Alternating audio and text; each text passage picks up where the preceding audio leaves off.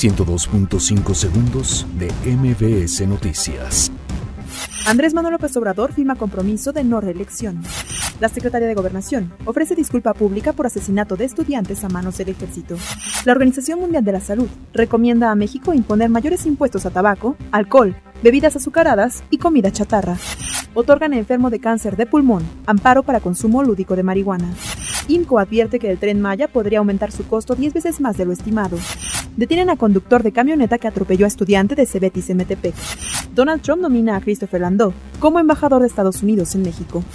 Muere un mexicano bajo custodia de autoridades migratorias en Estados Unidos. Pixar presenta nuevo tráiler de la película Toy Story 4.